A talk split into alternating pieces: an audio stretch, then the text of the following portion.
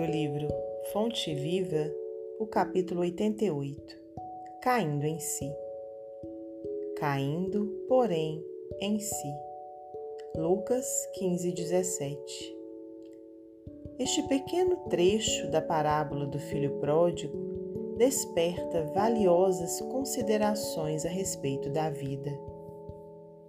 Judas sonhou com o domínio político do Evangelho interessado na transformação compulsória das criaturas.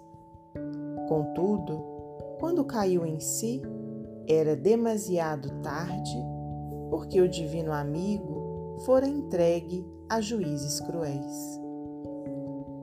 Outras personagens da Boa Nova, porém, tornaram a si a tempo de realizarem salvadora retificação Maria de Magdala pusera a vida íntima nas mãos de gênios perversos.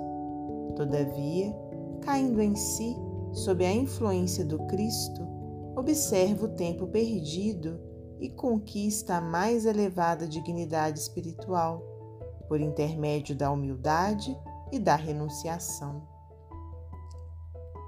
Pedro, intimidado ante as ameaças de perseguição e sofrimento, nega o Mestre Divino. Entretanto, caindo em si, ao se lhe deparar o olhar compassivo de Jesus, chora amargamente e avança, resoluto, para a sua realização no apostolado. Paulo confia-se à desvairada paixão contra o cristianismo e persegue, furioso, todas as manifestações do Evangelho nascente. No entanto, caindo em si, perante o chamado sublime do Senhor, penitencia-se dos seus erros e converte-se num dos mais brilhantes colaboradores do triunfo cristão.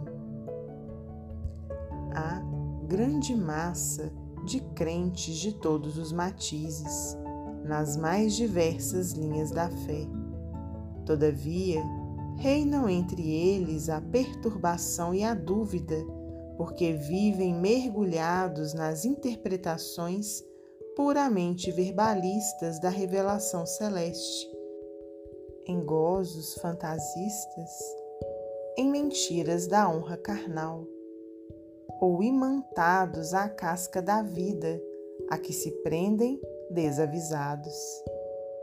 Para eles, a alegria é o interesse imediatista satisfeito, e a paz é a sensação passageira de bem-estar do corpo de carne, sem dor alguma, a fim de que possam comer e beber sem impedimento.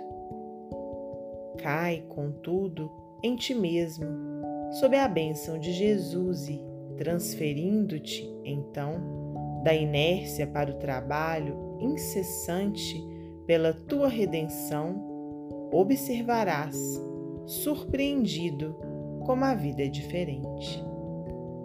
Emmanuel, psicografia de Francisco Cândido Xavier.